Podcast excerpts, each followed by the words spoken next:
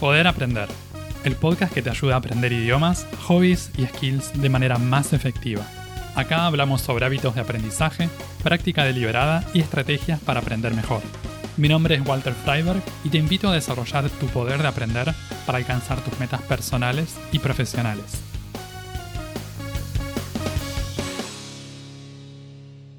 ¿Cuál es el mejor método para aprender a tocar el piano? ¿Existe un método universal que le sirva a todos? ¿Y cuáles son las diferencias entre aprender a tocar música clásica y música popular en el piano? En este episodio vamos a explorar estas y otras preguntas. Voy a compartirles mi experiencia aprendiendo a tocar el piano como adulto usando distintos métodos. Mi acercamiento al piano se dio cuando tenía 21 años. En aquel entonces estudiaba psicología en la universidad y me gustaba escuchar música clásica mientras leía y estudiaba para las materias. Solía escuchar una radio de música clásica llamada Amadeus, de Argentina. Todos los días conocía obras nuevas, compositores nuevos. Por alguna razón, me enganché especialmente con la música para piano. Me encantaba el sonido del piano. Seguí escuchando hasta que llegó un día en el que escuché una pieza clásica que me dio ganas de tocar. La pedí en sol mayor de Ike Satie. Me gustó tanto que no me alcanzaba con escucharla. Quería poder tocarla yo mismo. Como en casa había un teclado electrónico, decidí imprimir la partitura y empezar a aprender la pieza por mi cuenta. Me animé a probar, aunque no sabía leer partituras ni tampoco tocaba el teclado. Después de un tiempo y con bastante esfuerzo, aprendí a tocar la primera mitad de la pieza, que era la parte que más me gustaba. De hecho, solamente la aprendí completa más de 10 años después cuando grabé un tutorial para Alto Pianista, mi canal de YouTube de aprendizaje de piano. En ese entonces, cuando recién empezaba, me enfoqué en las partes que me gustaban y que también me parecían un poco más fáciles de aprender. La cuestión es que después de aprender a tocar unos compases, me di cuenta de que podía aprender a tocar cosas en el piano y me imprimí una segunda pieza. Después de eso me imprimí una tercera y una cuarta. No terminé la mayoría de las piezas, simplemente tocaba las partes que más me gustaban y que eran más o menos accesibles. Algunas de estas piezas eran bastante fáciles, pero la mayoría eran un verdadero desafío para un principiante. De todas maneras, eso no me desanimó. Tocaba las partes que podía, como podía, y después pasaba otra cosa. En el proceso, de vez en cuando le pedí ayuda a mi hermano, que es profesor de teclado. Aunque la verdad es que me gustaba el desafío de tratar de descifrar las piezas por mi cuenta, de aprender a leer ritmos, clave sol y fa con las mismas obras que me gustaban. Después de varios meses de aprender piezas clásicas con un teclado no sensitivo de 4 octavas, que resultaba un poco chico para tocar repertorio clásico, decidí anotarme en un conservatorio de música. Después de buscar, elegí el Conservatorio Manuel de Falla de Buenos Aires. Allí tendría profesor de piano, clases de audio perceptiva y otras materias complementarias. Sonaba divertido. Hasta que vi las piezas del programa de estudio para piano 1 el primer año de la carrera. La verdad es que no conocía la gran mayoría de esas piezas. Eran piezas fáciles para principiantes. Nada que ver con lo que yo escuchaba y con lo que me imprimía en mi casa. Me llevó varios años entender que esas piezas fáciles, aunque no fueran tan interesantes y divertidas como las que me gustaba tocar, podían ser muy útiles para aprender mejor técnica pianística y para ir desarrollando herramientas de interpretación de forma gradual, paso a paso. En el Conservatorio de Música aprendí con diferentes profesores y profesoras de piano. Estoy muy agradecido a todos ellos. Me dieron herramientas, ideas, consejos muy útiles para aprender a tocar el piano. Trabajamos aspectos de técnica y también interpretación según el estilo de cada compositor. Y en aquellos años de conservatorio, escuchaba casi exclusivamente música clásica. Por un tiempo me alejé del rock, del pop y de otros géneros populares. Simplemente me gustaba más escuchar cosas clásicas la música de Bach, la música de Beethoven, la música de Chopin, Schumann, Brahms, Rachmaninoff, otros compositores, tenía una profundidad y un encanto que no había encontrado en otros estilos. Como muchos otros estudiantes de música, en aquel momento yo pensaba que el único método que existía o el mejor para poder aprender a tocar el piano era ir a un conservatorio de música y aprender a leer partituras. Los conservatorios de música conservan y preservan músicas del pasado. Son lugares para aprender a tocar este tipo de obras. Aunque hoy en día los conservatorios también enseñan música contemporánea, improvisación, composición. Por esto, los conservatorios parecen ser buenos lugares para aprender sobre música clásica. La enseñanza de música del pasado, a veces, viene acompañada de métodos más tradicionales o conservadores. Típicamente se aprende a leer partituras con solfeo, se estudia teoría musical, se hacen ejercicios de audio perceptiva y cosas por el estilo. Todo esto funciona muy bien para quienes quieren aprender a tocar música clásica. Las partituras son el método típico para aprender este tipo de obras. ¿Y qué sucede con los otros estilos musicales? ¿Puedo aprender a tocar piano rock o jazz en un conservatorio? Depende. Algunos conservatorios tienen cursos y hasta carreras especiales en estilos populares, y otros no. Hoy en día también hay escuelas de música que se especializan en géneros populares como rock y pop. De hecho, también es posible participar en estas escuelas eligiendo como instrumento principal el teclado electrónico en lugar del piano, como había sido durante mucho tiempo. ¿Y cómo funciona el estilo clásico de enseñanza del piano? Normalmente se empieza aprendiendo a leer partituras. En el caso del piano, es necesario aprender a leer clave de sol y también clave de fa. Como el registro del instrumento, es decir, la cantidad de notas que puede ejecutar, es muy amplio, es necesario usar estas dos claves y unas cuantas líneas adicionales. También necesitamos aprender figuras rítmicas, indicaciones dinámicas y otras cosas.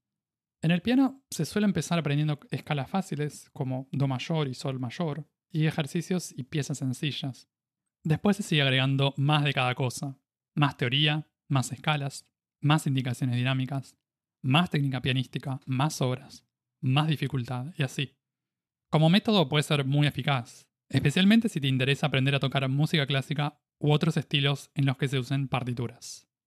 Uno de los desafíos más grandes que tenemos en los instrumentos de teclado es la coordinación de las dos manos.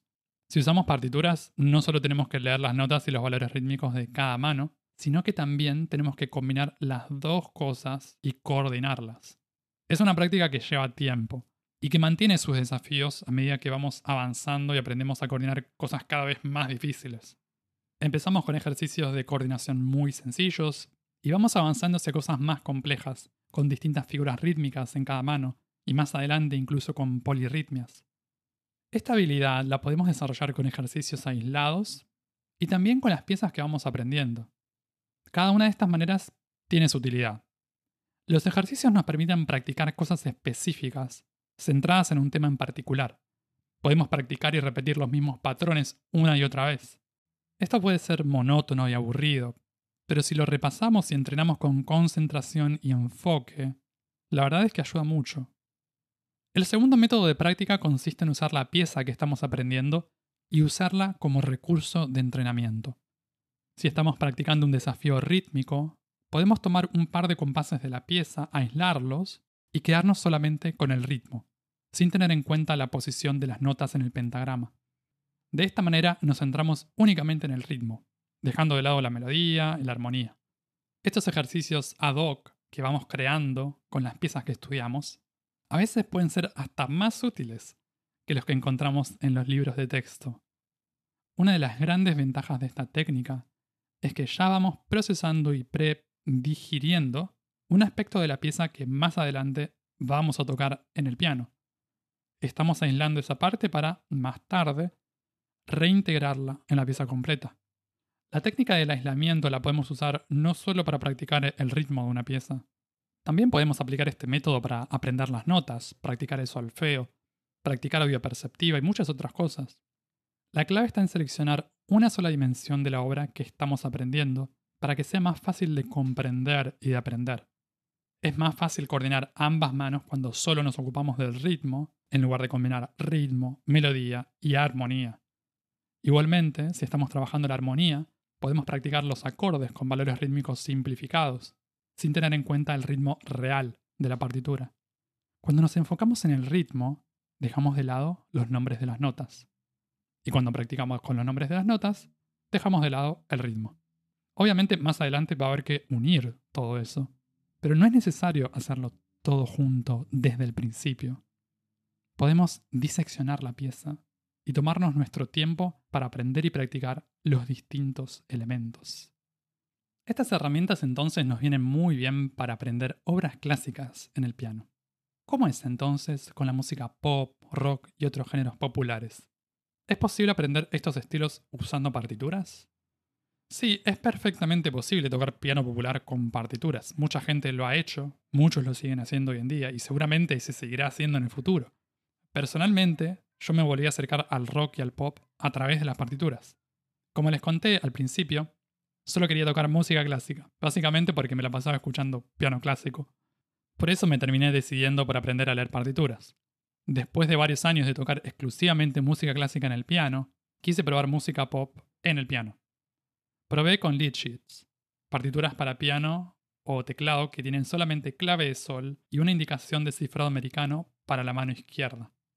Este cifrado americano vendría a reemplazar a la clave de Fa, que típicamente corresponde a la mano izquierda. Para muchos estudiantes de piano, este método resulta más fácil y práctico que aprender a leer y tocar clave de sol y clave de fa. Eso tampoco quiere decir que las lead sheets sean fáciles o sencillas, para nada. Dependiendo del género musical y del estilo, los símbolos de los acordes que acompañan a la clave de sol pueden llegar a ser realmente complejos, como sucede en los lead sheets de jazz. Una de las grandes ventajas de los lead sheets es que le dan a los intérpretes más libertad y espacio para improvisar. Los lead sheets Normalmente también incluyen la letra de la canción, por lo que son muy útiles para tocar acompañamientos de piano para cantantes. Si querés dar tus primeros pasos en la música popular para piano, es decir, piezas que no sean clásicas, también tenés la opción de enfocarte solamente en los acordes de una canción. Puedes aprender a tocar el acompañamiento de las canciones que te gustan, siguiendo patrones rítmicos sencillos en tonalidades fáciles para arrancar, como Do mayor o La menor, donde solo vas a necesitar teclas blancas. Si recién estás empezando con el piano y te interesa la música clásica y los estilos populares, como el rock y el pop, mi sugerencia es que empieces por lo popular. Me parece importante poder tocar algo en poco tiempo y tener esta sensación de logro. En general, esto resulta más fácil con la música rock y pop. Las canciones suelen ser más sencillas que las obras clásicas. Puedes empezar, por ejemplo, tocando los acordes de las canciones que te gustan usando las dos manos. Otra opción sería buscar una versión simplificada de la canción que te guste, con melodía en mano derecha y acordes para la izquierda. Si tenés ganas de tocar la melodía, tampoco es absolutamente necesario que uses una partitura. También se pueden usar notaciones alternativas o simplemente escribir los nombres de las notas. El objetivo es aprender algo y poder tocar una parte de una canción o la canción completa durante las primeras semanas de aprendizaje. Conozco a muchos estudiantes que dejaron de aprender piano por aburrimiento porque no llegaban a aprender a tocar algo que les gustara, que les entusiasmara para seguir. Muchos tocaban piezas fáciles en los primeros meses, pero si solamente aprendes canciones infantiles o ejercicios aburridos, es posible que eso no alcance para mantener la motivación y seguir avanzando. El objetivo de aprender una canción rock o pop que te guste es despertar la motivación. La idea es tener un estímulo para practicar. El secreto está en tener ganas de practicar. Usar canciones que te gusten te va a ayudar a crear el hábito de práctica en el piano. Si tenés ganas de aprender a leer partituras, podés pasar al formato de lead sheet, una partitura sencilla con melodía para la mano derecha, en clave de sol, y cifrado americano, o sea, acordes, para la mano izquierda. Y si querés tocar música clásica, en este momento vas a agregar la clave de Fa para la mano izquierda. Al principio es mejor usar valores rítmicos sencillos en la mano izquierda, para no sentirnos abrumados con la cantidad de notas que tienen que tocar las dos manos al mismo tiempo. Con el tiempo, poco a poco, vas a poder ir eligiendo piezas y ejercicios que agreguen más y más dificultad en la mano izquierda. Una buena práctica para transicionar del lead sheet a las partituras para piano es pasar el lead sheet a clave de Fa. Es decir, vas a convertir el cifrado americano, los acordes, a clave de Fa. Vas a escribirlos usando esa clave. O, si preferís, buscas una versión que ya esté hecha con clave de Sol y clave de Fa. Si tenés ganas, para hacerlo un poco más fácil, podés mantener el cifrado americano como referencia mientras te vas acostumbrando a leer en clave de Fa. Una parte importante de nuestra motivación puede venir del deseo de poder hacer algo que todavía no podemos hacer. Por eso, lo ideal sería que las piezas que elijamos aprender sean piezas que realmente queramos aprender. La verdad es que a veces esto no es posible. Como les contaba, en el conservatorio había una lista de piezas muy limitada. De esa lista, con suerte, podíamos elegir alguna que nos gustaba, si no es que la elegían los profesores por nosotros. Estas piezas, además, estaban elegidas según criterios de dificultad. En los primeros años eran piezas muy fáciles y a medida que uno iba progresando en la carrera, se empezaron a abrir más opciones. Te animo a que elijas piezas que realmente quieras tocar. Si aprendes con profesores de piano, habla con ellos sobre las piezas que te gustan y las que no. También mantenete abierto a conocer cosas nuevas. Seguramente hay géneros musicales y compositores que ahora no nos gustan y jamás nos van a gustar. Pero a veces también se trata de darle una oportunidad a las cosas que no conocemos, como podría pasar con una comida o un ingrediente nuevo que nunca probamos. Intenta abrir tus horizontes musicales, pero al mismo tiempo, hacer lo posible por tocar piezas que mantengan tu motivación bien alta.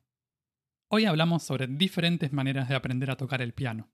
Según los estilos musicales que nos interese aprender, vamos a ver que existen varios caminos posibles. Si estás empezando a tocar música rock y pop en el piano, te recomiendo arrancar con cifrado americano, o sea, con acordes.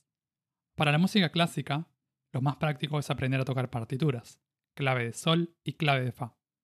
Si les interesan los dos estilos, mi consejo es arrancar con música popular usando cifrado americano. Después de eso, agregar clave de sol para las melodías, o sea, para la mano derecha. Y por último, reemplazar el cifrado americano por clave de fa para la mano izquierda. Eso los va a mantener motivados para seguir aprendiendo y practicando mientras tocan cosas que les gustan. Espero que este episodio te haya resultado útil y que pruebes alguno de estos enfoques para aprender piezas clásicas o canciones rock o pop en el piano. Aprender a tocar cualquier instrumento musical siempre lleva tiempo, paciencia y esfuerzo, pero no necesitas ningún talento especial. Solo hace falta el deseo y la voluntad de aprender a tocar tu música favorita con el instrumento que elijas. Y así concluimos este episodio. Puedes escuchar Poder Aprender en las principales plataformas de podcast y en YouTube. También te invito a suscribirte al newsletter semanal en poderaprender.com para enterarte de los nuevos episodios del podcast y otras novedades para aprender mejor. En redes sociales puedes buscar este podcast como Poder Aprender. Encontrá todos los links en la descripción de cada episodio. Eso es todo por ahora. Nos vemos en un próximo episodio. Sigan aprendiendo y acuérdense de practicar bien.